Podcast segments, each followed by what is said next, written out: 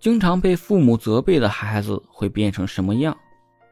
中国的父母教育孩子有一个共同点，就是责骂、怪罪。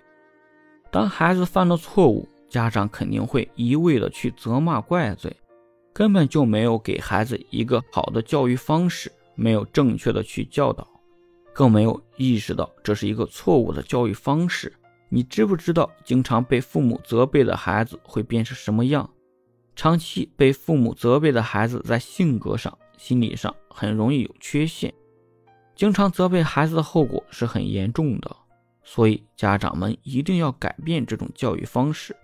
那么，怎样改变呢？经常被父母责备的孩子会变成什么样？自卑、叛逆、不容忍、没主见。父母的责骂，而不是去教育说道理。责备式的教育方式怎么改变？一接受孩子的不完美，其实家长最该控制的是自己，控制着让自己接受孩子的不完美。孩子每犯一个错误，都是一次学习的机会，不要总纠结于错误不改，而应该把目光放长远，怎么避免以后犯同样的错误？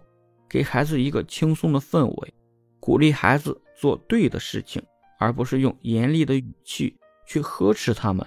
激起孩子们的逆反心理，这样只会适得其反。二，不要让孩子害怕的观念教育孩子。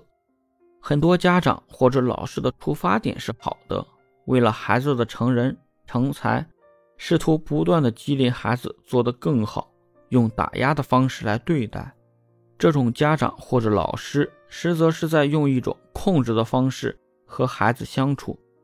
觉得让孩子控制在自己的范围之内，才会有一种管束到他们的感觉，才会觉得自己是尽了教育孩子的责任，这是非常不可取的。